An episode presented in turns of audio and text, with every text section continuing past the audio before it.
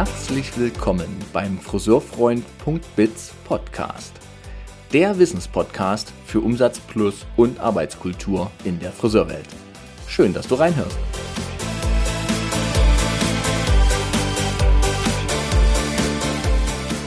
Wenn man so viele Jahre ein und dasselbe tut, auf verschiedene Art und Weisen, aber dasselbe was, aber auf verschiedene Art und Weisen, das ist schon, dann ist es einfach lebensbegleitend. Sehr, sehr interessant, was du gerade sagst. Und das ist auch das, warum es immer wieder neu war. Die Überschrift ist 40 Jahre gleich. Genau. Innerhalb der 40 Jahre gab es immer wieder neue Dinge von, ich sag mal, Fotoshootings in den USA, die ich schon vor 25 Jahren gemacht habe, die ganz, ganz neu waren. Und, und somit hat man sich selber immer wieder neu erfunden.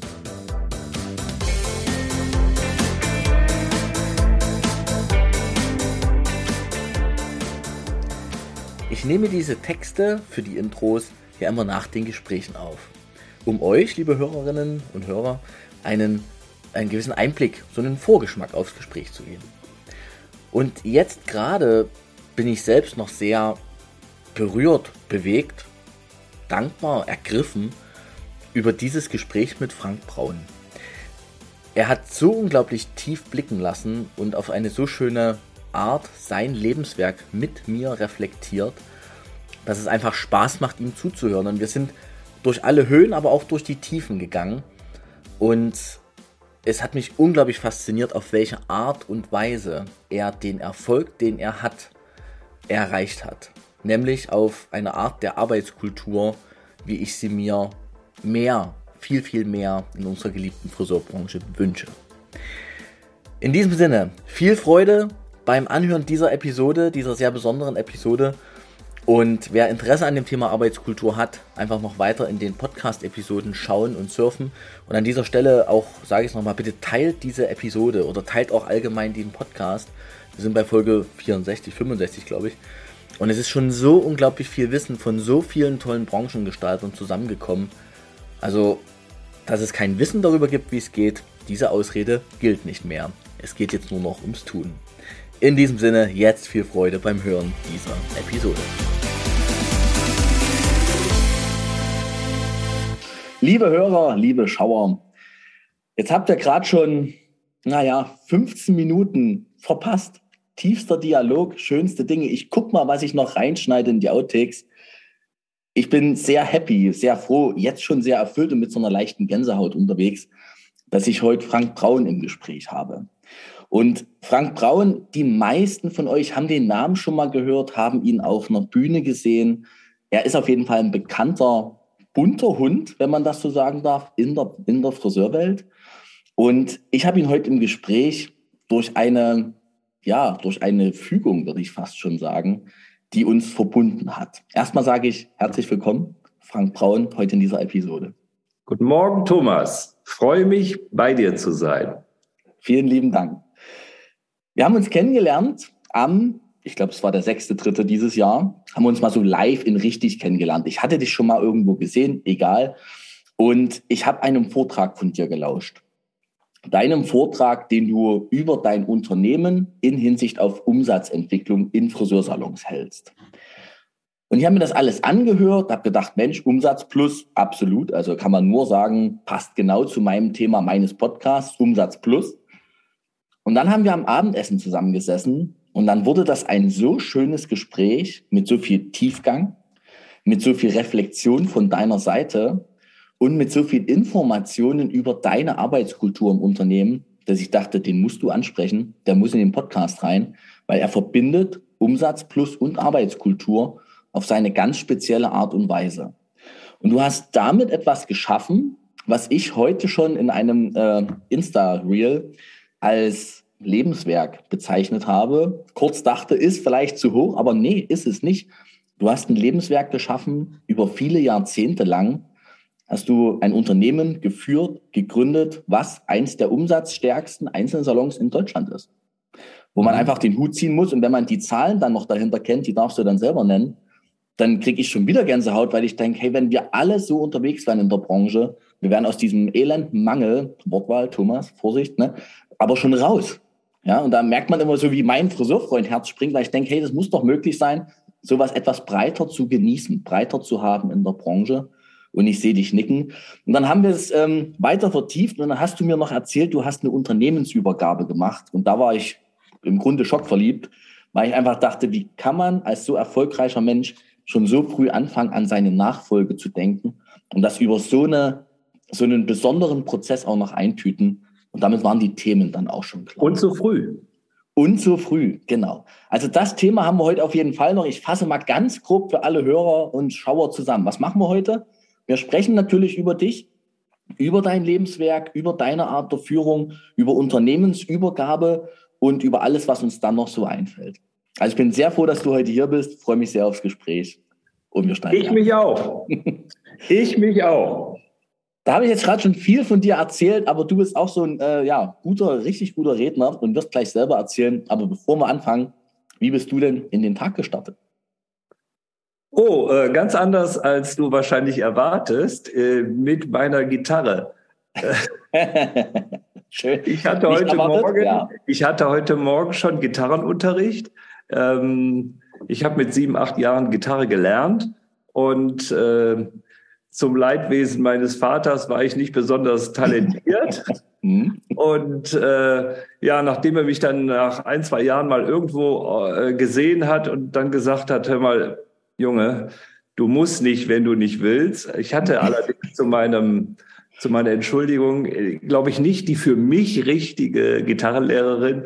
Ich habe also nur Zupfgitarre gelernt, also klassisch, und das war nicht das, was ich äh, spielen wollte. Ich wollte Smoke on the Water äh, spielen, ja. Also ich meine, ich war acht Jahre alt. Ja, da wolltest du sowas spielen, ja. ja, ja. Aber wie auch immer, während der Corona-Zeit habe ich mich daran erinnert, doch noch mal meinem Vater in den Himmel einen Gruß mit der Gitarre zu schicken und habe dann erst ein Jahr lang äh, Ukulele gelernt und jetzt äh, seit anderthalb Jahren spiele ich, äh, versuche ich zu lernen, Gitarre zu spielen und ich werde niemals eine Bühne erobern, aber ich habe große Freude dran.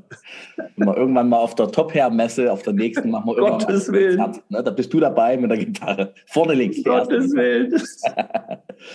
nein, nein, ich kriege jede Halle leer. Du kriegst die Halle leer. dann lass, dann machen wir es lieber nicht. Aber jetzt hast du gerade schon was reingebracht. Also lieben Dank für diesen kurzen Exkurs. Immer spannend, wie so Menschen ihren Tag gestalten. Ne? Bei mir war es Kinder wegbringen in Schule und Kita. Ich war heute schon eine Runde Radfahren tatsächlich, so für Kopf frei. Und bin halt jetzt hier, 9.30 Uhr, pünktlich mit dir da. Aber ähm, du lernst jetzt nochmal oder überhaupt erstmal richtig Gitarre. Und da muss ich dran denken, wie du auf dem Vortrag gestanden hast, wo ich bei dir war. Und du hattest ein Schild um den Hals, da stand drauf, ich lerne noch. Was hat das mit deinem Leben zu tun? Diese Idee, auch jetzt in deinem Alter, nochmal was zu lernen? Also ich glaube, das wissen wir und das ist ja auch medizinisch belegt. Wenn du jung bleiben willst, dann musst du neugierig bleiben und auch äh, lernen wollen und äh, dass die Synapsen sich auch noch mal im Alter noch mal neu verknüpfen. Also dass ich äh, zum Beispiel aus Zeitmangel niemals kochen gelernt habe, aber eben jetzt seit drei Jahren versuche, meine Familie zu vergiften. Äh, zumindest einmal in der Woche will ich das versuchen. Und ähm, ja, und ich merke, ich habe Freude dran. Ich mag ja kein Talent haben, aber ich denke, dieses Lernen an sich und dieses Trainieren und dieses Üben und das macht dich irgendwann mal besser. Und da sind wir bei einem Punkt, den ich, äh, glaube ich, ganz, ganz wichtig finde. Nämlich die Überschrift ist Fleiß schlägt Talent. Ähm, wir freuen uns natürlich immer, wenn wir Talent und Fleiß haben, mhm. dann sind wir Champions League. Mhm. Ist bei mir nicht der Fall. Also ich bin weder talentierter Gitarrenspieler noch talentierter Tennisspieler, noch war ich ein talentierter Friseur. Und trotzdem würde ich behaupten, versuch mich mal im Tennis zu schlagen. Ich renne und ich tue und ich mache und ich trainiere und ich bin trotzdem nicht talentiert.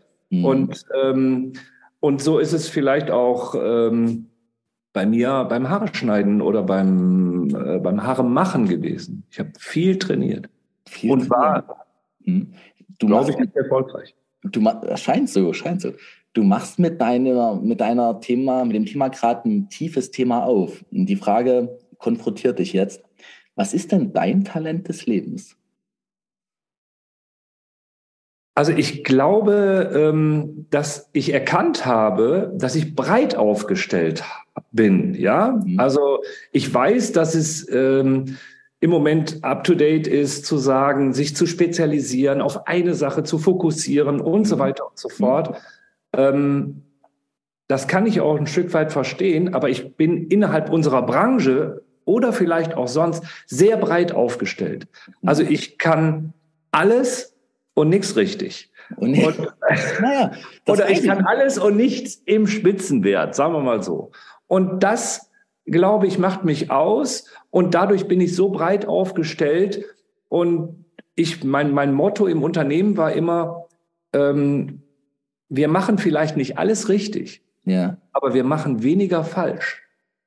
Hm. Wir machen weniger falsch als die meisten anderen. Hm. Und dadurch, wenn du weniger falsch machst, hm. Also beim Tennis, um das nochmal aufzunehmen, ja. du musst den Ball nur einmal mehr rüberbringen auf die andere Seite. Nur einmal mehr. Und dann hast du den Punkt. Und das ist, glaube ich, eine Geschichte, die, die könnte zu mir passen. Liebe Hörer, liebe Schauer, an dieser Stelle drei Minuten zurückspulen, nochmal hören. Das gilt ja für die ganze Branche. Ne? Was tun sich Menschen schwer oder Unternehmen schwer, das Thema Beratung zu leben, weil sie immer denken, sie müssen es komplett anders machen und ganz besonders groß. Nee, man muss es überhaupt mal machen, einmal mehr als wie der, ich sage jetzt mal bewusst, Konkurrent oh. nebenan. Thomas, super. Ja. Genauso ist es. Du musst es machen. Du musst nicht so lange drüber nachdenken, wie ich 100 Prozent. Du musst einfach mal anfangen. Ja. Und ich bin auch mit 80 Prozent zufrieden. Weil du damit mit den 80 Prozent immer noch ich sage jetzt mal überspitzt, besser bist als wie der meiste Schnitt? Ja, deswegen eigentlich gar nicht. Ich glaube, die 80 Prozent, die erreiche ich innerhalb von einer relativ schnellen Zeit. Ja. Dann kann ich den nächsten 80 Prozent widmen. Ja. Einem neuen Thema wieder mit 80 Prozent. Und somit eröffne ich so viele Felder mit 80 Prozent, dass ich eine Bandbreite habe, die mit 80 Prozent alles abdeckt. Mhm. Statt eine Geschichte, wo ich bei 100 Prozent bin. Mhm. Also ich bin nicht 100 Prozent perfekt. Ich akzeptiere aber auch meinem Gegenüber ja. 20 Prozent, die er mir gegenüber nicht perfekt ist. Ja, okay. Und das macht dann das Zusammenarbeiten mit dir angenehm, ne?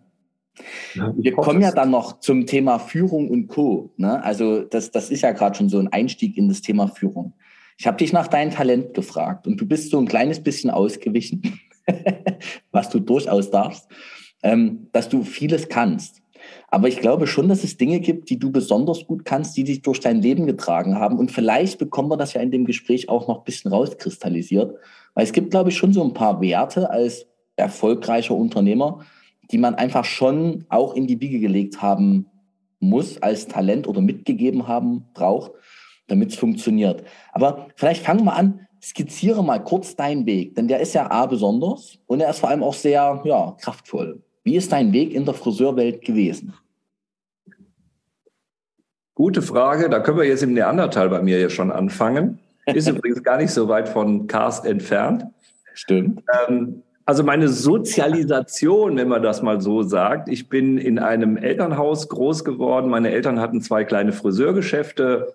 Ähm, ich glaube, dass ich äh, liebevoll erzogen worden bin, also mit Liebe ohne Hiebe, aber ähm, durchaus streng. Mhm. Und meine Eltern hatten ähm, nie viel Zeit. Äh, der Satz, wenn du, wenn du was machst, mach's schnell.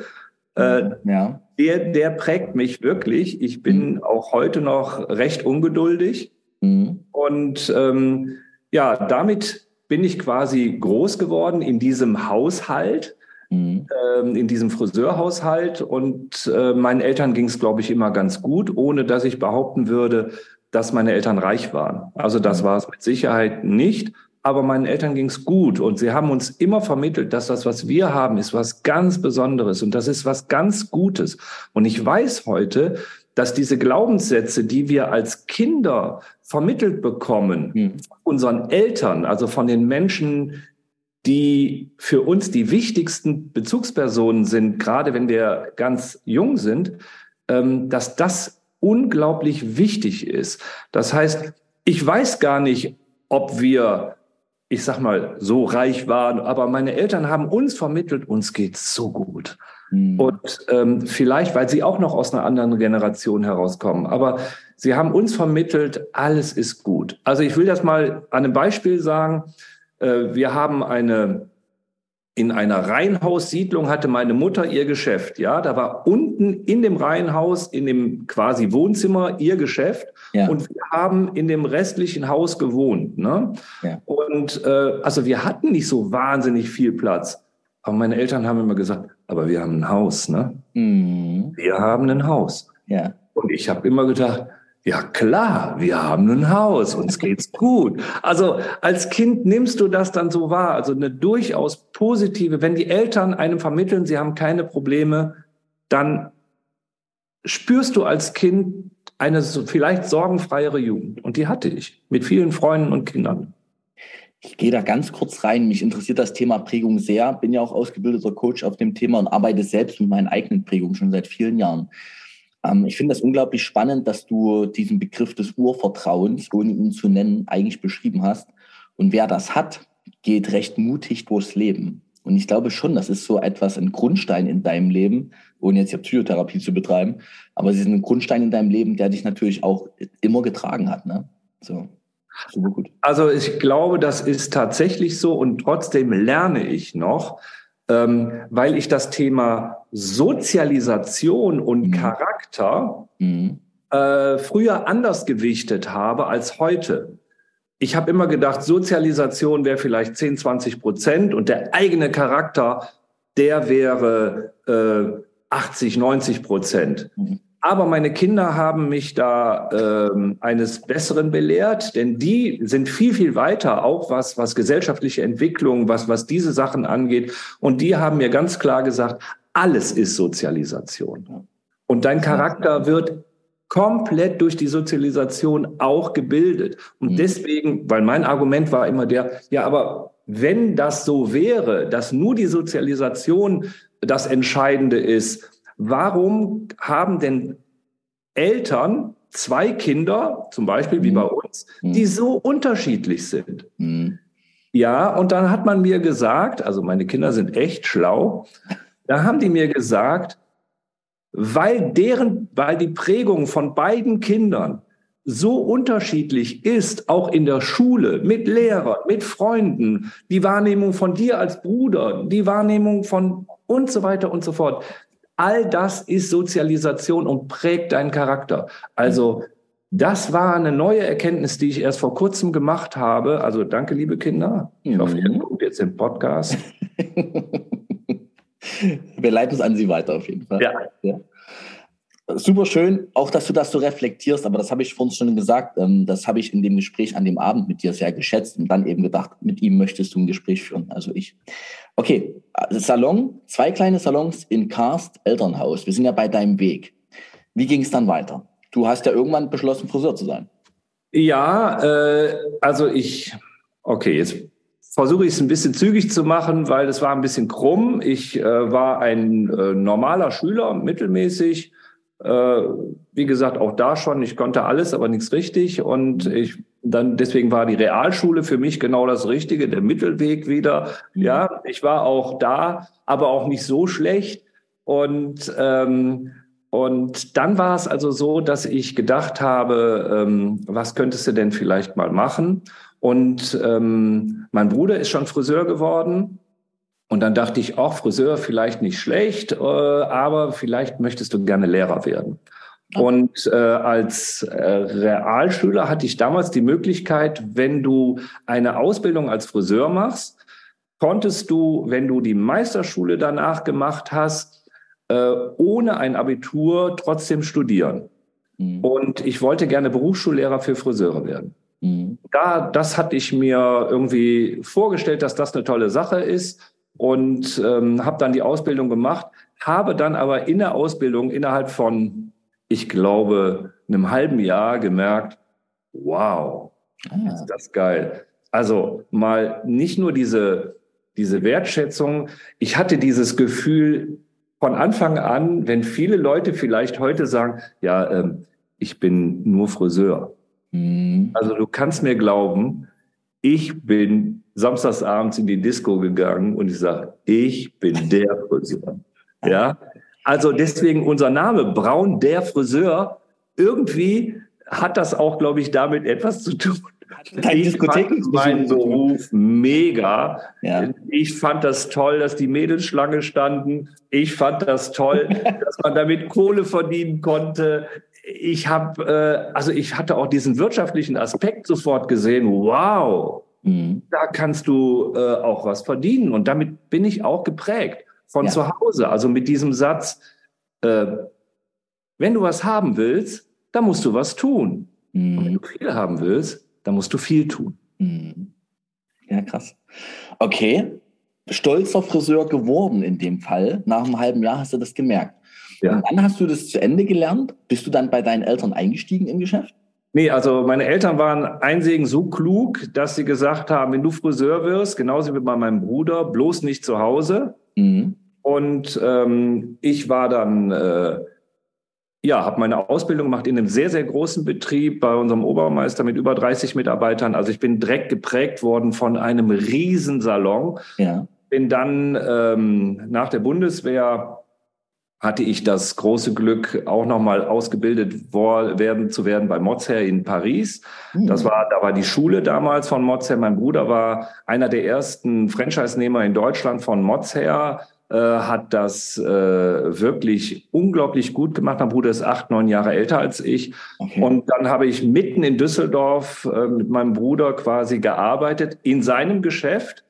Und der Laden, der hat schon, der ist gestartet mit schon 13 Mitarbeitern. Ich glaube, wir waren nach anderthalb Jahren schon 27. Also der hat es auch wirklich klasse gemacht und ähm, ist auch in meinen Augen immer noch ein super toller Typ, ist seit einem Jahr auch in Rente. Und ähm, ja, wir äh, schmeißen uns immer noch unser Lächeln zu und wir mögen uns sehr. Ja, nachdem ich das dann gemacht habe, habe ich die Meisterschule gemacht. Und nach der Meisterschule war mir klar, äh, ich möchte jetzt den Laden äh, meiner Mutter übernehmen und äh, in Cast und ich meine, das war, du hast es, glaube ich, gesehen bei der Präsentation, 50 Quadratmeter, vier ältere Mitarbeiter, ältere Kundenstruktur. Also nicht das, was jemand, der aus Paris kommt, sich wünscht. Und hier hake ich rein. Die Frage, du, du wolltest diesen Laden übernehmen. Ja. Du wolltest das wirklich? Ich wollte das. Oder wie kam das dazu? Weil das, du kommst aus Paris, bist total geheim. Ja, oder Stadt aus Düsseldorf in dem Falle. Ja. ja, oder das, ja genau, Mozja und Co. Aber dann, ähm, und dann diesen kleinen Laden, aber wofür? Wofür hast du gedacht, ich mache das?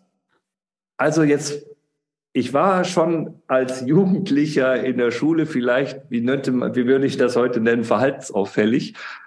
Äh, insofern, also mich kannte in Cast schon jeder. Mhm. Und also zumindest in meiner Generation. Ich dachte, mhm. wow, jetzt machst du allen deinen Freunden die Haare und so weiter und so fort. Und ich hatte schon so einen kleinen Guldstatus, bevor ich äh, den Laden übernommen habe. Okay. Und ähm, nachdem ich, also auch in meiner Ausbildung, wenn ich dann samstags nachmittags nach Hause gekommen bin, da war der Laden von meinen Eltern, habe ich den nochmal neu eröffnet. Ja, also samstags nachmittags in der Ausbildung, da war ich im ersten Lehrjahr, waren dann 15 Jungs und Mädels im Laden, brachten Eis mit oder Pommes mit oder wie auch immer. Und ich trainierte an deren Haaren und ich hatte da mega, ich durfte machen, was ich wollte. äh, naja, jedenfalls, und ich bekam dann auch irgendwie fünf Mark in die Kaffeekasse, so ungefähr. Mhm. Das fand ich mega. Okay, du hast das übernommen, aber du hast es nicht, ich frage nochmal direkt, du hast es nicht äh, deiner Eltern zuliebe gemacht. Oder auch? Überhaupt nicht. Und meine Eltern haben überhaupt nichts von mir verlangt. Ja, genau, das ist nämlich die also, Frage, diese Nachfolge. Ich das so übernehme oder sowas in der Art. Im Gegenteil. Also wie großzügig das war, machen zu dürfen, was man will. Mhm. Also man könnte es auf der einen Seite sagen, meine Eltern hat es vielleicht nicht so sehr interessiert, Aber ich behaupte, hm. sie haben mich wirklich machen lassen und äh, haben das trotzdem begleitet. Und äh, ich habe den Laden geschenkt bekommen. Das war für mich das Selbstverständlichste von der Welt, dass ich den geschenkt bekomme. Aber, Aber aus heutiger Sicht, ja. ich, wow, wie großzügig. Weißt du, was ich gerade spannend finde? Wie großzügig, aber ich finde es gerade unglaublich spannend, dass du das erzählst, Thema Sozialisation. Ne? Die, ja. die Unternehmensübergabe, die du jetzt gemacht hast oder die ja. du viele Jahre eingestielt hast, ja. da gibt es unglaubliche Parallelen. Ne? Ja, wahrscheinlich. Na klar. Weil die, die brauchen nicht zur Bank gehen. Das Richtig. ist, glaube ich, das, was du gehört hast, ne? Ja, genau. Die brauchten nicht zur Bank gehen, du hast denen das übergeben, du hast sie machen lassen, du hast sie aber dabei begleitet. Also diese Parallelen sind gerade enorm. Schön. Ich freue mich sehr, dass du heute im Gespräch bist. Du hast das übernommen. 50 Quadratmeter. Ich weiß von deinem Vortrag, gereicht hat dir das ja nicht. Nee, wir haben nach einem Jahr haben wir einen Wintergarten dran gebaut und nach zwei Jahren an den Wintergarten in Wintergarten und dann an den Wintergarten, Wintergarten in Wintergarten, bis wir keinen Garten mehr hatten, nur noch Winter. Das war der Vortrag.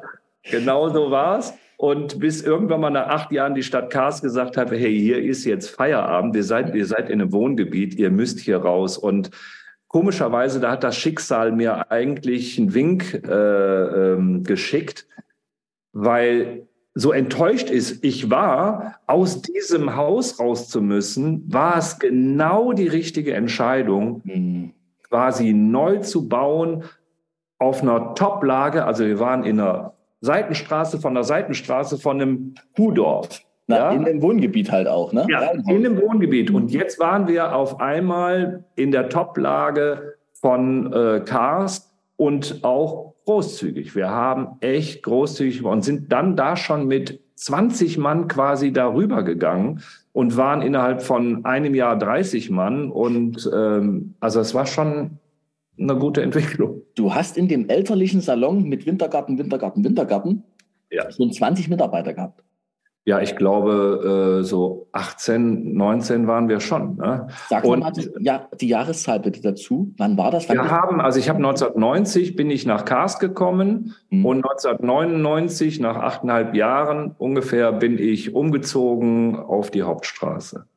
So, und das heißt, äh, und da ging es dann richtig zur Sache. Dort hast du, naja, dein Unternehmen gegründet, stimmt nicht, aber da hast du schon nochmal neu aufgesetzt, ne? Ja, und äh, mir war das überhaupt nicht so bewusst, bis die ersten neuen Kunden quasi in diesen Salon kamen mhm. mit der Info, ja, man hat mir erzählt, hier hat den Carsten neuer Friseur aufgemacht. Und ich dachte, ja. ja. Mhm. Äh, weil wir natürlich auch damals schon durch eine Größe beeindruckt haben, aber mhm. die ja sich nochmal vervielfältigt hat. Mhm. Ähm, das war tatsächlich der Fall, dass wir also wirklich ähm, nochmal richtig Wachstum hingelegt haben und dass wir eigentlich dadurch richtig bekannt wurden. Und dann haben wir, das hat auch sehr dazu beigetragen, schon 2002 in dem Jahr habe ich, glaube ich, alles abgeräumt, was abzuräumen gab. Da bin ich äh, bei der Top Hair Salon des Jahres geworden. In der damals gab es noch unterschiedliche Kategorien. In der Königsklasse sagte man, also in der Mitarbeiter, glaube ich, über 15 Mitarbeiter oder so, in der Klasse über 15 mhm. Mitarbeiter.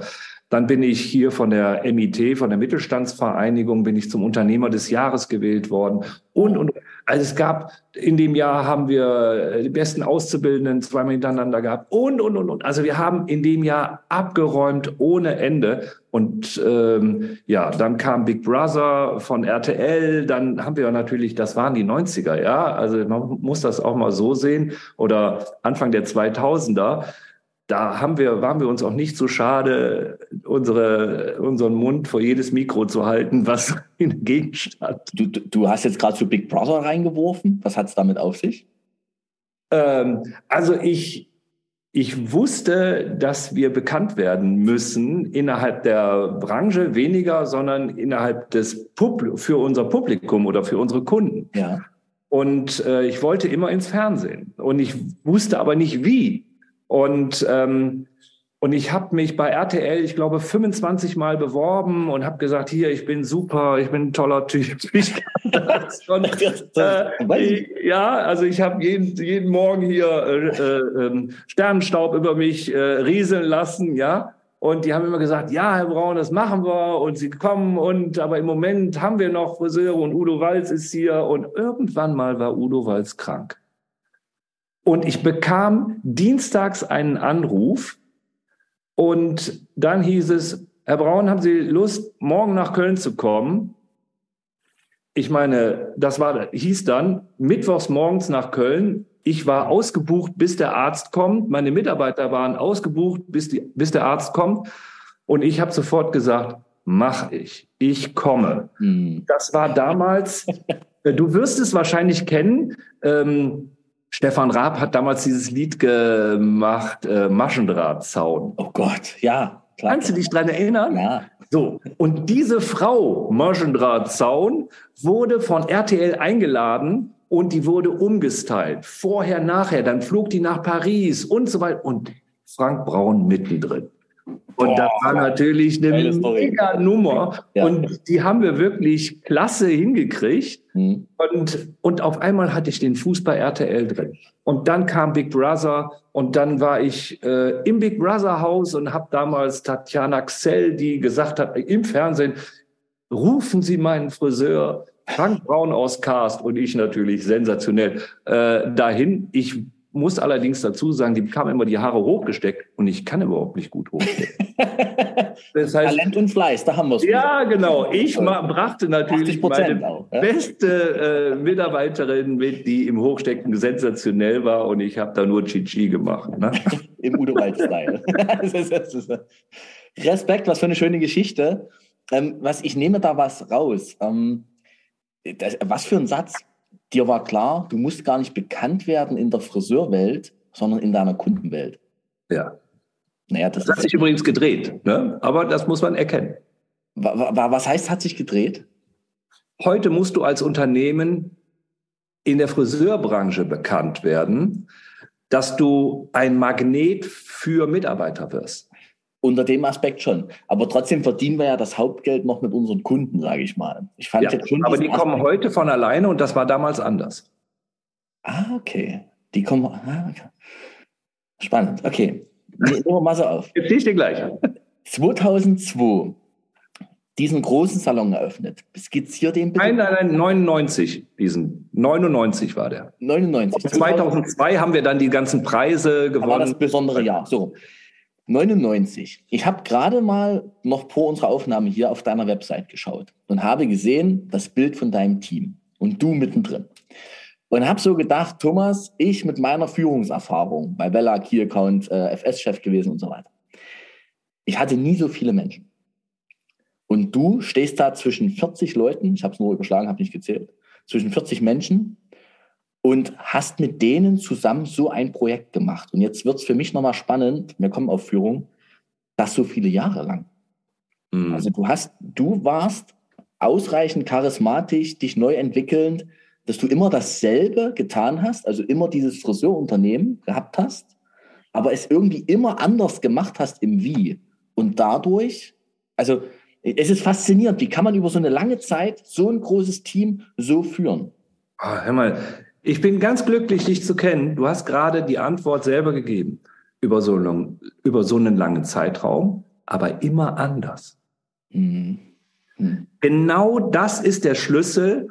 Du musst, wenn du für Menschen da bist oder für ein Unternehmen da sein möchtest, mhm. musst du Kraft haben, immer wieder die Dinge weiter nach vorne zu bringen. Ich glaube, bei, beim Pilgern nennt, nennen die Spanier das äh, Ultrea, immer weiter, immer weiter gehen. Ja, das ist wirklich wichtig. Da brauchst du sehr viel Kraft, aber du darfst nicht stupide werden.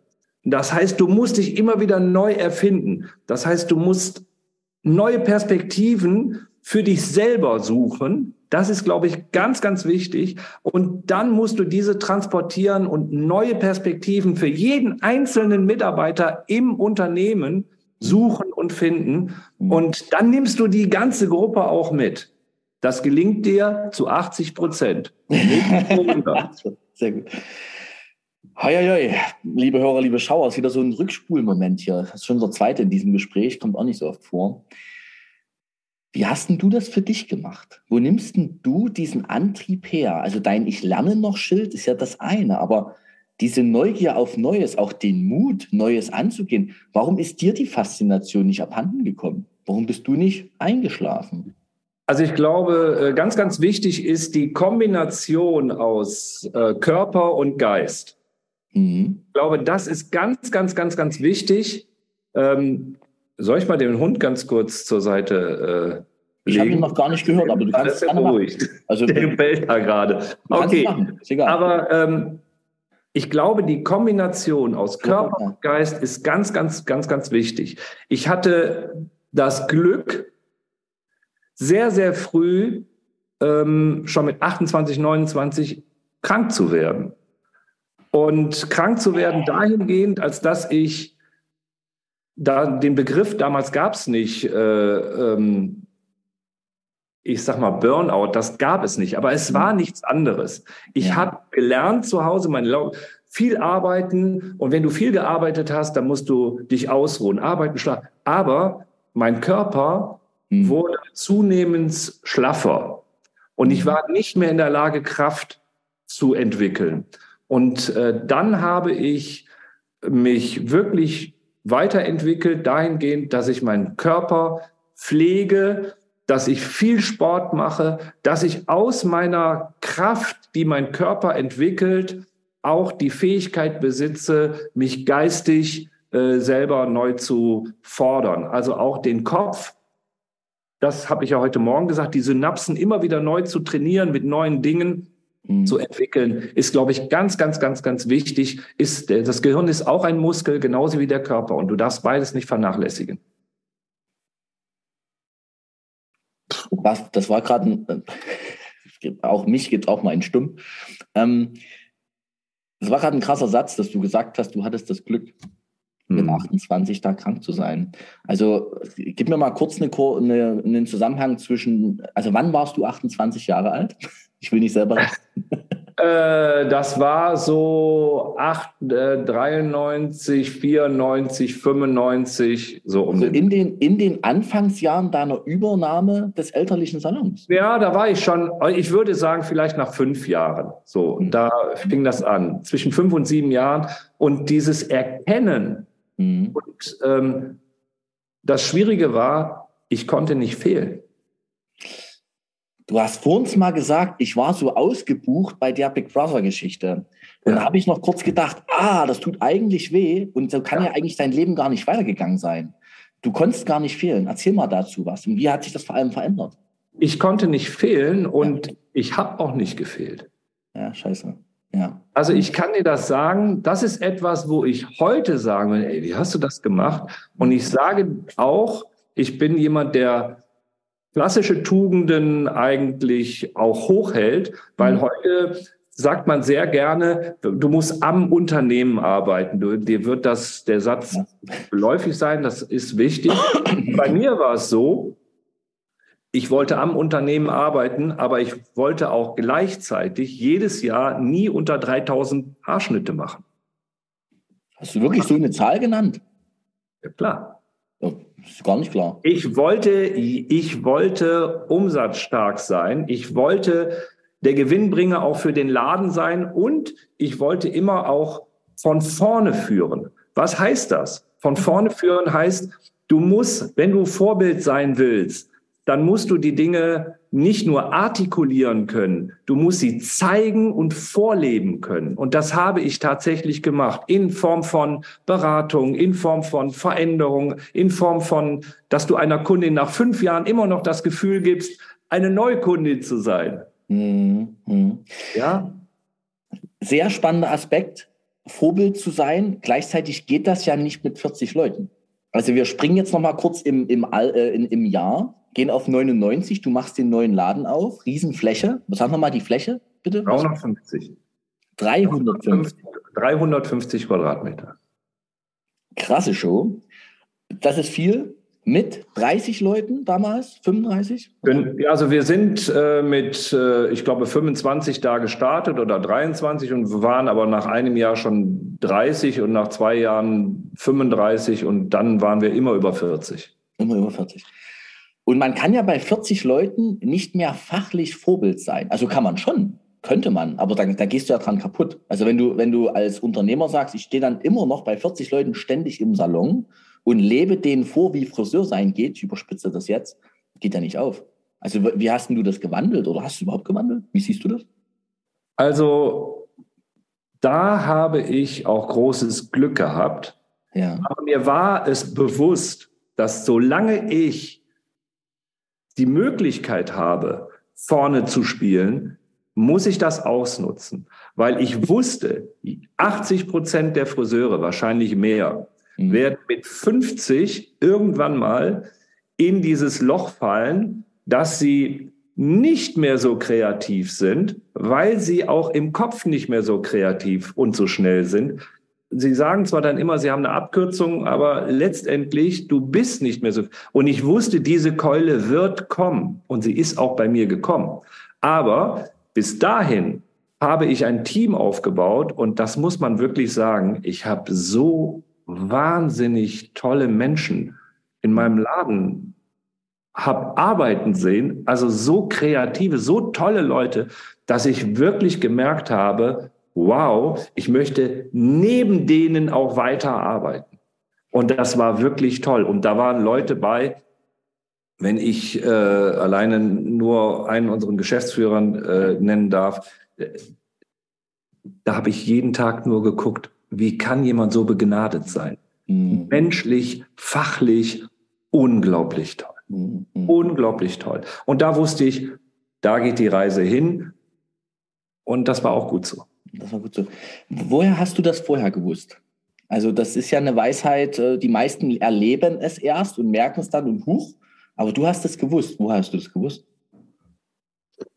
Wer also man sah es ja, man sah es ja in vielen Unternehmen. Das ist das eine, dass äh, äh die Friseure auf einmal ab 50 oder Friseurinnen ab 50 nicht mehr diese Anziehungskraft besitzen, wenn die Kunden reinkommen und dann an der Rezeption fragen, äh, haben sie nicht was Jüngeres?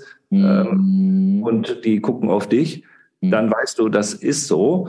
Ähm, die zweite Sache ist, ich habe es mal glaube ich, am Rande dann auch an unserem Abend äh, gesprochen. Ich glaube, kein Leben läuft wie am an einer Schnur.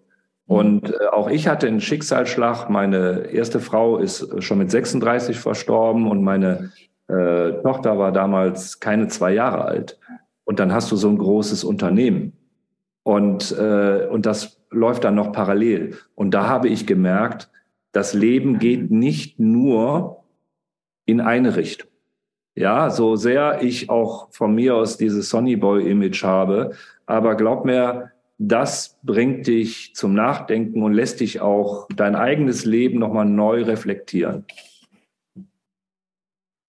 Irgendwo muss die Reflektiertheit ja herkommen, ne? Ja, okay. und dann fängst du auch an, dein Leben nochmal neu zu leben. Ich war 38 Jahre alt, ne? Mhm. Und dann denkst du auf einmal, oh wow, jetzt musst du aber jetzt nochmal ganz neu anfangen. Und das habe ich auch gemacht. Mhm. Und ich habe ja da schon sehr, sehr früh angefangen, die Weichen auf die Übergang, über, auf den Übergang zu stellen. Diese Konfrontation mit der Endlichkeit ist das da, ne? Mhm. Mhm. Und ähm, ja, aber das gehört zum Leben dazu. Das gehört zum Leben dazu. Und das ist eine Aufgabe, die wir gestellt bekommen und die bekommen wir gestellt, weil wir sie lösen können. Und jetzt kommt vielleicht wieder dieses Urvertrauen, was du von deinen Eltern bekommen hast. Komm, das kriege ich hin, ne? Und los geht's. Ja, nach einem aber, tiefen äh, äh, das muss man wirklich sagen. Äh, du bekommst es ja dann auch gezeigt. Mhm. Also mein Vater lebte zwar schon nicht mehr zu dem Zeitpunkt, aber meine Mutter war da, meine Schwiegereltern, also es ist unglaublich tolle Menschen, die haben mir unheimlich geholfen. Meine Familie war da und auch die Freunde, auf die ich gezählt habe, die waren auch da. Ja, wichtig. Ne? Ja, aber äh, du darfst mich jetzt hier nicht in Trauer hüllen. Ja, es ist, du, ich ringe, ich ringe gerade mit meinen eigenen jetzt schon an dieser ist, Stelle. Äh, es ist jetzt ja in diesem Jahr 20 Jahre schon her. Ja, ich ringe trotzdem mit meinen eigenen Emotionen. Berührt mich sehr, was du erzählst, aber vor allem auch wegen der Kraft, die du daraus ja wieder mitgenommen hast. Also diese Tiefe, diese tiefen Punkte und was mache ich dann daraus? Und da sind wir bei einem deiner Talente in dem Fall des Lebens. Ne? Wir wechseln zum Führungsthema zurück. Bei aller Kraft, die dann wieder auch da war und kam, wie hast du dich dann in diesem großen Team, neben der Vorbildfunktion, als Führungskraft, als Unternehmer, wie war dein Selbstverständnis? Wie, wie hast du dich gesehen? Was hattest du für eine Rolle in dem ganzen Konstrukt? Die Frage möchte ich gerne nochmal gestellt bekommen, damit ich sie auch wirklich genau beantworten kann. Ja. Also, welche Rolle hatte ich in dem Konstrukt? Bitte. Ja, also 40 Menschen. Mhm. Du als, ja, als, als, als Mensch, mittendrin als Führungskraft, als Unternehmer. Wie hast du dich selbst verstanden? Warst du Trainer, Begleiter? Wirklich, warst du wirklich der Leithammel, sagt man bei uns in Sachsen? Wer, wer warst du für die Menschen? Wie hast du dich also, also wer ich für die Menschen war, das sollte man die Menschen mal fragen. Und das ist, glaube ich, ganz, ganz spannend. Also das würde ich gerne mal äh, mal eine Erhebung machen. Es sind ja doch einige in der Zeit äh, bei mir gewesen. Mhm. Aber ähm, ich glaube, dass ich versucht habe und sehr viel eher als viele anderen, auch schon vor 25 Jahren, dass ich wusste, mein Produkt ist nicht die Farbe von Vella, L'Oreal oder sonst wem, ja. sondern mein Produkt ist der Mensch, der bei uns arbeitet. Das wow. ist das Entscheidende. Der Mensch ist der Faktor und nicht, ob ich jetzt mit der Schere XY aus Japan schneide oder aus Solingen. Mhm. Der Mensch ist der Faktor. Ich glaube, das habe ich sehr früh erkannt. Das heißt, das Thema Perspektivenbildung von der Ausbildung über die Jungfriseure bis hin zu gestandenen Friseuren, die bei uns waren, immer wieder diese neuen Perspektiven zu bilden. Ich glaube, ich war schon vor über 20 Jahren, äh, habe ich schon Mitarbeitern die Möglichkeit gegeben, selber ihren eigenen Arbeitsvertrag zu schreiben. Das heißt, über Perspektiven zu reden, über persönliche Wünsche, über fachliche Wünsche. Ich hatte damals schon keine Angst zu fragen, finanzielle Wünsche, was mhm. wäre ein tolles Gehalt für dich und so weiter und so fort. Mhm. Und ich bin derjenige, der, der schafft dir die Möglichkeiten, die Rahmenbedingungen schaffe ich, aber die Wünsche, die sind individualisiert, also bei dir selber als Mitarbeiter. Und ich glaube, das habe ich, und du kennst dich in dem Bereich heute noch viel besser aus, als ich es bin. Aber ich glaube, dass ich die, der Neandertaler für diese Entwicklung war. naja. Ich habe das Feuer vielleicht nicht erfunden, aber ich habe es schon mal gelegt. Das ist ein unglaublich schöner Aspekt, den du gerade bringst. Also zuallererst ganz meine Meinung, der Mensch ist das Produkt. Das, das klingt nicht schön, aber zum Schluss ist es so. Äh, es geht um die Präsenz des Mitarbeiters dem Kunden gegenüber.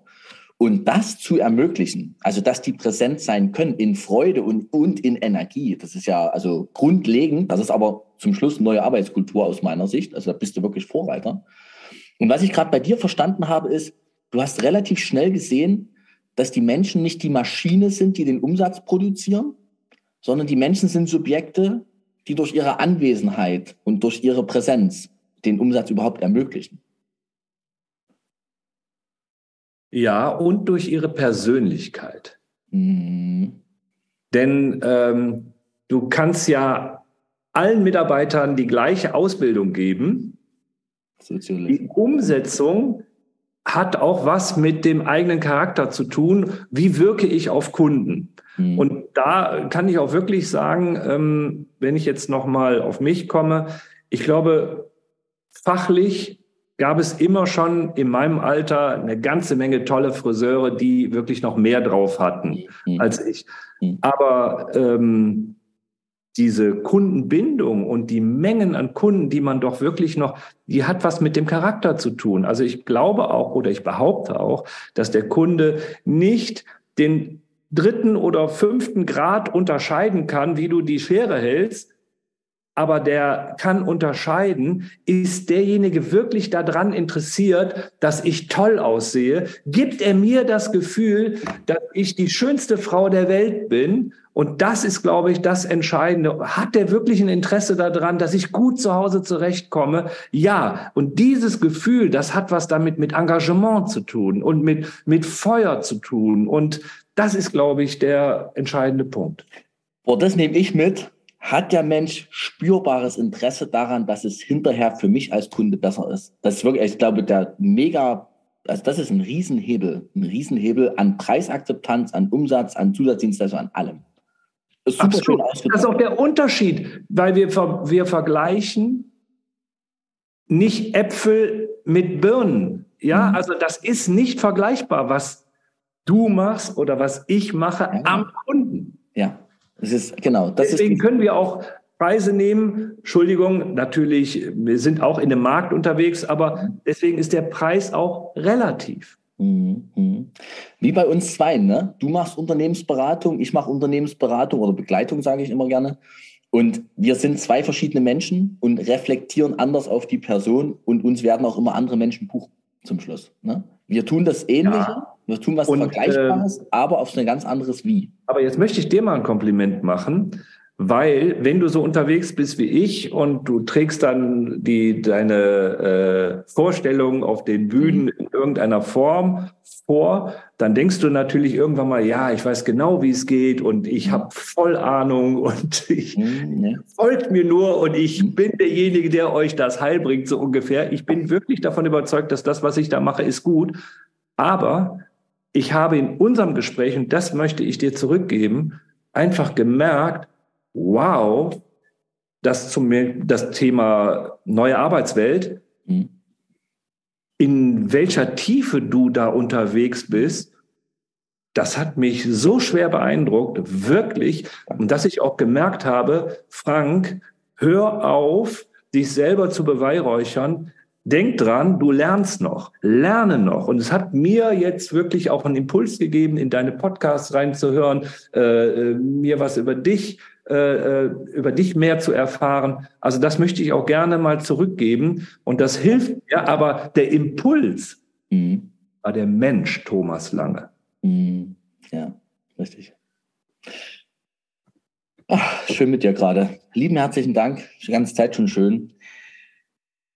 Dein Führungsselbstverständnis, ich greife das nochmal auf, hast gerade schon viel dazu gesagt, aber eine Frage habe ich noch. 40 Menschen, hast du die alleine geführt oder hattest du eine Struktur? Also Zwischenebenen, Teamleiter, wie hast du das gehandelt? Also, äh, ob du das glaubst oder nicht, können wir jetzt mal einmal ganz kurz eine Pause machen. Ja, klar.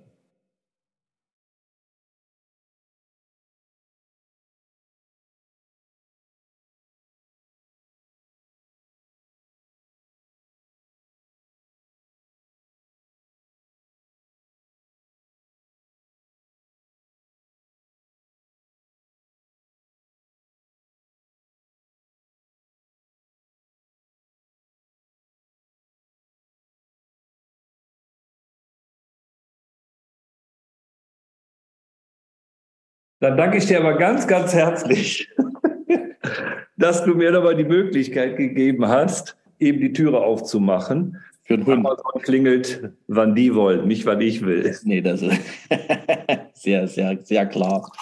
Ja, alles gut. Das schneide ich dann fix hier raus, die kleine Pause. Das passt. Okay, aber dann darfst du die äh, Frage jetzt nochmal stellen. Die Frage ähm, greife ich nochmal auf. Wie hast du die, wie hast du diese 40 Menschen geführt? Gab es eine Struktur? Hattest du Teamleiter? Wie hast du das gemacht? Ich wusste ja nicht, dass diese Frage kommt. Insofern ja. muss ich mir auch nochmal Gedanken darüber machen. Aber ähm, ich habe vorhin erzählt, dass ich versucht habe, vielen Mitarbeitern Perspektiven zu geben. Genau. Und auf der anderen Seite habe ich immer geguckt, welche Bedürfnisse hat denn auch unser Unternehmen? Mhm. Und die Bedürfnisse und die Perspektiven zusammenzubringen, das war eigentlich ganz interessant.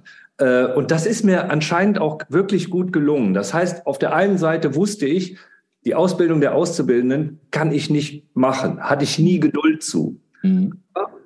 Aufgaben, die man selber vielleicht nicht so wahnsinnig toll findet, heißt ja noch gar nicht, dass die alle nicht toll finden, sondern es gibt im Team vielleicht welche, die das toll finden. So, und so bin ich dann zu einem sehr guten Ausbildungsteam gekommen. Dann haben wir ein Ausbildungsteam gehabt für Friseure. Wir haben also immer Trainingsabende gehabt. Ja. Dann haben wir äh, ein Team ge äh, gebildet. Das war eine tolle Incentive-Geschichte. Ich war einer der ersten, die schon in den USA Fotoshootings gemacht haben. Ja, also ich glaube, ich war schon im Jahr 2000 äh, in New York mit mit ganz vielen Mitarbeitern. Ja, mhm. und äh, das war Incentive und trotzdem haben die aber auch toll performt da. Also wir hatten tolle Bilder Bildmaterialien für unsere Kampagnen, die wir gestartet haben. Also wir haben immer mit eigenen Bildern gearbeitet ja. und konnten natürlich sehr gut unseren Salon damit promoten. Das war das Fachliche. Mhm. Aber Struktur ist ja nicht nur fachlich, sondern hat ja auch was mit Führung zu tun, Organisation zu tun genau. und so weiter und so fort. Und auch da habe ich im Team immer wieder Leute ähm, vielleicht begeistern können, für ihre eigenen Fähigkeiten. Also manchmal muss man auch Menschen zeigen, weißt du eigentlich, wie gut du da und da drin bist? Was und dein Talent sagen, ist. weiß ich nicht. Und dann musst du sagen, probier's doch mal. Du darfst das probieren und du darfst Fehler machen. Hm. Mach es so, wie du es denkst und ich bin dein Katalysator. Ich bin derjenige, der dich begleitet, ohne dich festzuhalten. Ein Katalysator ist ein Stoff, der eine chemische Reaktion hervorruft oder beschleunigt, ohne selbst dabei in Erscheinung zu treten oder sich dabei zu verbrauchen. Chapeau. Meisterschule, Meisterschule 1989. Respekt, das hat sich tief eingebrannt, würde ich sagen. Aber das ist auch, das ist ja das Thema Selbstverständnis, wo ich vorhin fragte, wie siehst du dich als Führungskraft? Ne? Katalysator sein, das ist ein sehr, sehr schönes Bild dafür. Ne? Also ich verstehe, du hast ähm, für einzelne Aufgaben Menschen gehabt, die das besonders gut können oder eben Teams daraus gebildet, die dann sich um das Thema kümmern. Aber du hattest keine Schichtleiter, Teamleiter, das ist ja so die klassische Hierarchie. Hattest du nicht? Also du magst es nicht glauben, aber dadurch, dass wir in einem Salon waren mhm. und ich eine unglaubliche Präsenz hatte, mhm. das heißt, ich war echt viel da. Mhm. Hat nicht gefehlt. Ich hatte 2006 bei der Weltmeisterschaft äh, in Deutschland, hatte ich äh, für das Viertelfinale in Berlin gegen Argentinien, hatte ich Karten in der VIP Blanche mit Bertie Vogts, mit allem drum und dran. Dem schneide ich übrigens die Haare, ja, mit allem drum und dran. Und das war freitagsabends das Spiel. Und ich bin nicht hingefahren, weil ich samstags ausgebucht war. Ich konnte nicht fehlen. Hm.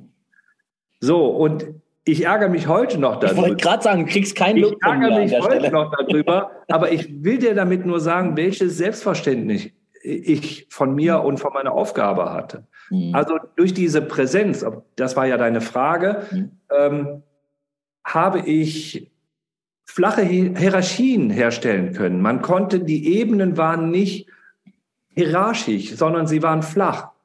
Es ging sehr, sehr schnell und die Geschwindigkeit, in der Entscheidungen getroffen wurden, war sehr, sehr zügig. Und das hat die Sachen hm. gut funktionieren lassen. Kennst du 80 Prozent? Nicht so 80 Prozent, absolut. Kennst du das, ähm, dass die Unternehmensorganisationsform Soziokratie? Nein. Nicht schlimm, kennen die wenigsten, aber das, was du gerade geschildert hast, ist das. Also das ist tatsächlich eine alternative Form, nicht Hierarchie, sondern Denken und Führen in Kreisen. Und du hast das gerade so schön beschrieben und ich muss es kurz benennen, weil ich diese Form sehr liebe, total vermisse in der Branche und du jetzt gerade der Erste bist, wo ich sage, du hast das in Ansätzen gelebt, unwissenderweise, auch schön, aber du hast es in Ansätzen gelebt. Also da gibt es Lösungen sozusagen, da gibt es Modelle, die das beschreiben. Soziokratie. Du hast gerade was gesagt, das, das trifft es. Es gibt, es gibt Dinge, die wissen manche Leute nicht wie du ich auch nicht. und die machen sie dann trotzdem äh, das Thema doppelte Provisionierung, wo jeder Friseurunternehmer sagt, das geht nicht. Ich wusste nicht, dass das nicht geht und ich habe es gemacht und es geht wunderbar. Das Thema spreche ich jetzt nicht speziell an, aber in deinem Vortrag war es drin, doppelte Provisionierung. Ich kann jedem nur empfehlen, sich damit zu beschäftigen, weil dir ist das Unternehmen, wo du den Vortrag gemacht hast, da haben sich fünf, glaube ich, fünf Salonleiterinnen direkt dafür entschieden, das zu versuchen, in irgendeiner Art und Weise umzusetzen, weil das ja auch ein Teamkulturthema ist. Ne? Aber da müssen wir mal einen anderen Podcast machen, denn ich habe kurz mal auf die Uhr geguckt, wir müssen, weil ich muss dann auch los, aber wir haben noch eine halbe Stunde. Und diese halbe Stunde, müssen wir nicht ganz füllen, aber die möchte ich gerne nutzen, um aus der Führung, aus deiner Präsenz im Salon, nochmal dieses Thema Unternehmensübergang, Übergabe mit dir aufzugreifen, weil das war an dem Abendessenstisch mit dir am, am 6.3. so ein Ding, wo ich dachte, der hat als hochgradig erfolgreicher Unternehmer ein Modell gefunden, wie er sein Lebenswerk weiterleben lassen kann, und sich selber abkömmlich macht auf eine gewisse Weise, hat mich extrem fasziniert. Erzähl bitte dazu was. Wie hast du es gemacht und vor allem, wann hast du damit angefangen und was hat dich dazu bewegt, so einen Weg zu gehen? Statt einfach zu sagen, ich suche einen Käufer, gib mir 10 Millionen, Rock'n'Roll. Ja, das ist ja das, was sich alle wünschen, Friede, Freude, Eierkuchen. Aber es geht natürlich in der äh, jetzigen Zeit schon mal gar nicht mehr, gerade wenn so viele Babyboomer in Rente gehen mhm. und, ähm, und der Markt eigentlich gesättigt ist mit Verkäufen, aber gar nicht mit Käufern. Mhm. Aber das war gar nicht so für mich das Entscheidende. Für mich war, ich habe sehr, sehr früh mit meiner Altersversorgung angefangen. Und ähm, sag mal, was ist denn früh? Was ist denn sehr, sehr früh? Da denke ich jetzt fünf Jahre vor Rente. Ja, da kann ich dir sagen, also ich wusste als Unternehmer, ich glaube, ich habe mit 30 schon angefangen, als mein Vater schon so früh gestorben ist und ich gemerkt habe, wow, der ist mit 63, hat er aufgehört zu arbeiten und ist sofort krank gewesen und ist nach zwei Jahren gestorben. Mhm. Und habe ich gesagt, der hat ja gar nichts von seiner Rente gehabt. Und ähm, das mag ja auch ein Schicksal sein. Ich habe gesagt, ich muss das früher hinkriegen. Und, und deswegen habe ich viele äh, Dinge probiert und äh, manche unglückliche und manche glückliche Entscheidungen getroffen. Aber ich habe sehr früh damit angefangen. Das ist das eine. Die zweite Sache ist, und deine Frage zielt ja jetzt auf das Thema Unternehmensübergabe. Mhm. Darüber möchte ich jetzt mal äh, mhm. sprechen. Eine Unternehmensübergabe, die darf nicht gierig sein. Okay.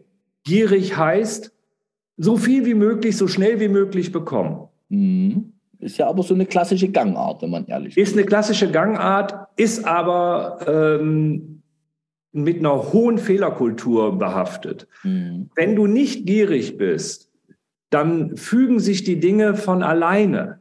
Das haben wir auch im zwischenmenschlichen Bereich. Wenn du etwas unbedingt willst, dann wird es schwierig. Aber wenn du wenn du das Gefühl hast, so lass es, äh, die Dinge kommen von alleine und trotzdem musst du sie begleiten und führen und auch dahinterher sein. Das heißt nicht langsam sein, überhaupt nicht. Aber ähm, du musst den Menschen zeigen, dass du ein ehrlicher Händler bist. Du musst den Leuten zeigen, dass du nur was davon hast, wenn sie Erfolg haben. Mhm. Also das war das Allerwichtigste. Und so habe ich es geschafft, eben nacheinander vier Mitarbeiter zu gewinnen, die unser Unternehmen weiterführen können.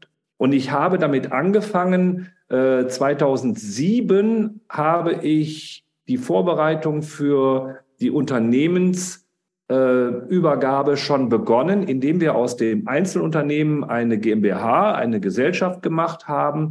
Und das Gute war letztendlich, dass wir bei der Neugründung der GmbH eine, ja, eine Neugründung der GmbH ohne den Anteil der Hardware, also alles, was im Salon drin ist, also nur Kunden und Umsatz, hatten wir die Möglichkeit, ein Drittel des Unternehmens der neu gegründeten GmbH zu verschenken.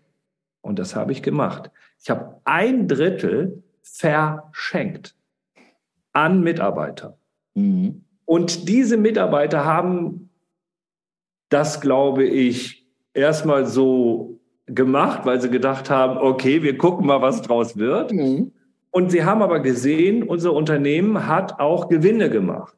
Und nochmal, wir waren immer so unterwegs, dass unsere Mitarbeiter alle Mitarbeiter mehr verdienten als woanders. Also die waren nicht mhm. angreifbar mhm. bezüglich des Lohnes. Naja, und die neuen Gesellschafter bekamen jedes Jahr natürlich auch Ausschüttungen. Mhm. Diese Ausschüttungen waren ganz erheblich, weil ihnen gehört ja ein Drittel des Unternehmens, sprich auch ein Drittel der Gewinne. Und diese Gewinne wurden thesauriert, heißt also angespart. Mhm. Und damit hatten sie im Grunde genommen ähm, von 2008 bis 2015, sieben Jahre lang haben wir diese Unternehmen oder diese Unternehmensgewinne für sie angespart. Und damit haben sie so viel Gewinn oder Eigenkapital gehabt, ohne zur Bank zu gehen, um dann 2015, in dem Jahr wurde ich dann 50, mir 75 Prozent meiner Firma abzukaufen. Und das muss man erstmal hinkriegen. Und der Deal, und der war auch ganz klar kommuniziert, war der, ich sorge dafür, dass ihr nicht zur Bank gehen müsst. Mhm. Wir sorgen gemeinsam für einen guten Gewinn. Mhm. Und ganz zum Schluss, das ist auch wichtig, mein Benefit ist, ihr vier seid die Säulen des Unternehmens, das waren Top-Leute und sind Top-Leute, ihr bleibt bei mir. Hm. Das ist natürlich auch eine Bindung. Hm. Und ich hatte meine Altersversorgung so aufgebaut, dass ich dann sagen kann, mit 50 bin ich dann mehr oder weniger. Ich werde nicht der Reicheste sein und das ist überhaupt nicht wichtig, aber ich bin unabhängig und habe dann aber noch vier Jahre als Gesellschafter mitgearbeitet, bis ich 54 war und dann habe ich alles äh, abgegeben, bin heute aber immer noch im Unternehmen, begleite das Unternehmen noch, also als Berater und darf auch noch äh, so ein paar Stunden die Woche meine Kunden freiberuflich bedienen. Sehr, sehr schön. Was für ein schönes Bild. Also es auch ist wirklich auch wirklich toll. Es ist wirklich toll. Es macht mir Spaß. Ja, also auch diese, also das Bild, was du jetzt noch kannst, aber auch dieses Bild, wie es dahin kam. Ich habe vor uns gerade, ich wollte nicht dazwischen gehen in deine schöne Geschichte. Du warst bis 2007 Einzelunternehmer mhm. mit diesem Schiff. Mhm. Krass. Soll ich dir was sagen, Thomas? Ha? Die Frage, die du gestellt hast, richtig. Hätte ich viel, viel, viel eher machen müssen. Warum? Ich hätte viel eher umstellen müssen auf eine GmbH. Und ähm, weil alle Möglichkeiten, die du als GmbH hast, auch mit Altersversorgung, auch mit insolvenzgeschützter Altersversorgung, auch mit Unternehmensbeteiligung für Mitarbeiter mhm. und, und, und, und, und, und, und. Alles viel, viel besser, viel, viel einfacher geworden. Du wirst es wissen, alle Gesellschaften haben die Corona-Zeit locker überstanden. Alle Einzelunternehmer mussten gewaltig an ihr Privatvermögen ran. Mhm. Also ganz ehrlich, hast du vollkommen recht, hätte ich viel eher machen müssen. Großer Fehler. Vielleicht, und ich, ich sehe aber auch die Gegenseite. Ich, hätte, ich wollte es eigentlich zum Kompliment umformulieren, weil ich sehe, ich finde, dass dieses Thema Verantwortung, Eigenverantwortung, bist du Gesellschafter von einer GmbH mit 25.000 Haftungsvermögen, äh, gehst du natürlich anders mit Dingen um, als wenn du ganz für dich alleine in der Eigenverantwortung stehst für dein Leben, deine Existenz und noch die 40 Leute, die da dran hängen. Ich das glaube glaub ich nicht, Thomas, wenn ich mhm. dir da äh, widersprechen darf, ja, weil das hat was mit einem Eigenverständnis zu tun. Mhm. Also die, die Verantwortung für das Unternehmen habe ich danach genauso gespürt wie vorher. Mhm. Das ist das eine. Das zweite ist, ich glaube, wir wissen beide, auch bei einer GmbH mit den 25.000, du haftest letztendlich auch für alles. Ja, mhm. also die ist durchgreifend, die Haftung für viele Dinge. Frag mal das Finanzamt. okay, da, so weit bin ich da nicht drin. Aber okay, aber ich fand es trotzdem beeindruckend, dass du auf ganz eigene Faust mit dieser enormen Durchgriffshaftung Eigen Einzelunternehmer das gemacht hast. Wahnsinn. Ja. Chapeau, ja. Respekt. Ja. Auch äh, rückblickend, du es hättest anders machen können und ja. es auch besser vielleicht gewesen wäre, aber super. Die Auswahl der vier Menschen, die dieses Unternehmen dann übernehmen wollten, haben die sich bei dir gemeldet? Also hast du offiziell gesagt, Leute, ich überlege, was ich mit meinem Unternehmen mache. Wer Interesse hat, mit mir in Dialog zu kommen, meldet sich? Das wäre die schönste Methode. Naja, äh, aber auch die krasseste. Kinder kommt zu mir, hm. der Papi wird schon richten. Ja, nee. Das ist nicht so. Du musst auch da im Unternehmen aktives Marketing betreiben hm. und du musst das Schild hochhalten. Hier ist es ganz, ganz toll, was ich hier äh, vorhabe. Aber es war tatsächlich so, ich glaube, was wir haben, wir haben eine sehr, sehr starke Gesprächskultur und damit meine ich nicht, wir labern miteinander, hm. sondern wenn wir miteinander sprechen, haben wir immer einen Stift und ein Blatt dabei und wir schreiben alles auf, was wir miteinander besprechen, damit wir beide auch wirklich wissen, was haben wir denn jetzt heute besprochen. Auch wenn wir nur fünf Minuten mal miteinander reden. Ich glaube, es ist ganz, ganz wichtig. Mhm. Die eine Sache, die andere Sache ist die, dass ähm, ich erstmal eine Mitarbeiterin als Gesellschafterin genommen habe. Mhm. Und die hat tatsächlich ein Drittel des Unternehmens geschenkt bekommen. Die eine. Mhm. Und ähm, da muss ich ganz ehrlich sagen, das war eine ganz glückliche Fügung, weil sie hat dann aus ihrem Drittel an den ersten etwas verkauft und sie hat daran verdient. Ich war nicht derjenige, der verdient hat. Mhm. Sie hat aus dem ersten Drittel auch an den zweiten verkauft. Und dadurch waren die schon drei die mhm. ein Drittel hatten und der letzte, der kam erst 2015 dazu. Ja, der hat dann meine letzten 25 Prozent bekommen. Mhm. Das ist sehr, sehr interessant. Auch da wieder, ich musste immer zeigen, hey, ich verdiene nichts daran. Naja, das ist, also du hast es vor uns gesagt bei den Kunden, ne? Dieses ehrliche Interesse, auch kundzutun, es zu haben erstmal und es kundzutun am Unternehmenserfolg, bei den Friseuren am Kundenerfolg, am Kundengelingen, 100% schöne Haare mit dir halt das ehrliche Interesse daran, dass das Unternehmen weiterlebt und für die 40 Menschen gesorgt ist. Ne? Toll. Unglaublich faszinierend. An der Stelle möchte ich sagen, du bist schon, würde ich sagen, eine, eine Art Experte für das Thema über den Unternehmensübergang, oder? Ja, also ähm, ich glaube, dass ich gedacht habe, ich könnte das total klasse. Aber mhm. in der Zwischenzeit habe ich so viele Unternehmen auch begleitet, mhm. dass ich gesagt, dass ich gemerkt habe, äh, jede Unternehmensübergabe ist ein Unikat. Mhm. Und sie ist anders. Mhm. Sie ist so unterschiedlich wie, wie die Protagonisten, die daran teilhaben. Das heißt, den Verkäufer, den Käufer, äh, uns das macht die Sache wirklich spannend und auch unterschiedlich. Auch die Gesellschaftsform oder die Unternehmensform überhaupt, mhm. die Unternehmenskultur. Also es ist wirklich unterschiedlich, aber Inzwischen habe ich, glaube ich, eine ganz gute Erfahrung auch gemacht mit den Begleitungen des, äh, der Unternehmen, die ich da äh, beraten durfte. Und ähm, ich am Wochenende war ja Messe und ja. bin ganz ehrlich, ich bin an dem Wochenende nur auf dieses Thema angesprochen worden. Riesending. Ja. Da hieß es, Frank, I need your help. Und da hast du gesagt, you have a problem. Ja, you genau. have a problem. ich kann es, ähm, ja, also ohne jetzt eine Unternehmensübergabe zu planen, aber ich glaube, es ist sehr, sehr wertvoll für alle, die sich mit dem Gedanken tragen. Und wenn ich in meinem Kundenkreis so gucke, es sind einfach viele Unternehmer oder Geschäftsführer, die gerade überlegen müssen, wie es weitergeht. Und es macht total Sinn, sich da mal mit jemandem zusammenzusetzen.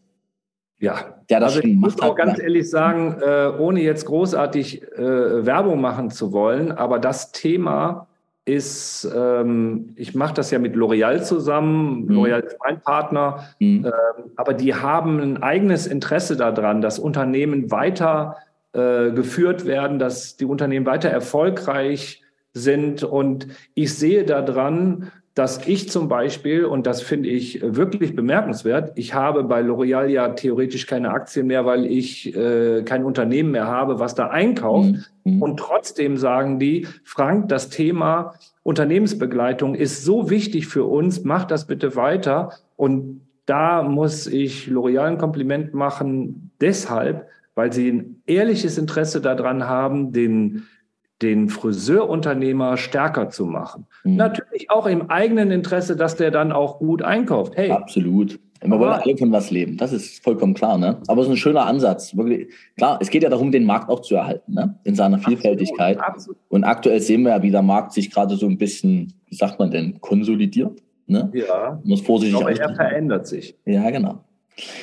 Das Thema machen wir jetzt aber nicht nochmal auf, weil das äh, ist dann die nächste Podcast-Episode mit dir. Und ich möchte an dieser Stelle da würde ich so gerne drüber mit dir noch was sprechen. Über was? Ich würde dich gerne überzeugen. Doppelte Provisionierung. Das können wir nehmen. Also komm, komm, jetzt machen wir gleich einen Teaser für den nächsten Podcast. So in einem Vierteljahr. Doppelte Provisionierung. Wie, wie verändert sich der Markt? Dein Blick auf die, auf die ganze Szenerie? Und ähm, was sind vielleicht auch aus deiner Sicht die Schrauben, die man heute drehen muss, damit es erfolgreich wird oder bleibt? Das wäre dann, also die drei Punkte, nächste Episode im Vierteljahr. Bist du dabei? Ich bin dabei. Klingt gut. Da kannst du sicher sein. Es war heute schön, aber es ist unglaublich. Na klar. Die Uhr. Ja klar, die Zeit, die rennt. Aber wir haben ja auch ein unglaublich dicht, also es war ja heute wieder ein sehr dichtes, intensives Gespräch, informationsdicht. Lieben herzlichen Dank dafür. Die Hörer und Schauer wird es freuen. Und es gibt immer eine Abschlussfrage bei mir in den Podcast-Episoden. Was wünschst du dir für die Friseurbranche? Mut. Mut. Seid mutig. Ich glaube, eine Sache ähm, ist etwas, was viele Menschen auch in sich haben und immer wissen, wenn sie mutig waren, etwas sich zu trauen, dann wurde es häufig belohnt. Und ich kann das nur für mich sagen, seid mutig. Ich war mutig in vielerlei Hinsicht und äh, bin da ganz glücklich drüber. Muss ich mir jetzt mal drüber überlegen, ob ich nicht noch mal ein bisschen mutiger in meinem Leben werden sollte. Wieder. Wieder, noch mal mehr. Ja. Du lernst ja noch. Ja. Frank, tausend Dank für dieses wunderschöne Gespräch, für alles, was du mit uns geteilt hast, für all deine Wissen, die Weisheiten, die dazwischen waren. Und liebe Hörer, liebe Schauer, das ist so eine Episode, die lohnt sich auch wieder zweimal anzuhören. Es war viel dabei. Danke dir für deine Zeit. Lieber Thomas, ich danke dir. Liebe Grüße aus der Weltstadt Karst bei Düsseldorf. Nach Leipzig. Also, bis bald. Mein Sohn lebt ja in Leipzig, also insofern. Äh, Ach, guck. Na, siehst du. Also, dann. Alles gut. Irgendwann treffen wir uns mal hier auf einen Kaffee in der Nähe. Machen wir. Ich drücke jetzt die Aufnahme-Stopp-Taste und wir lassen noch ein bisschen ausklingen. Dankeschön.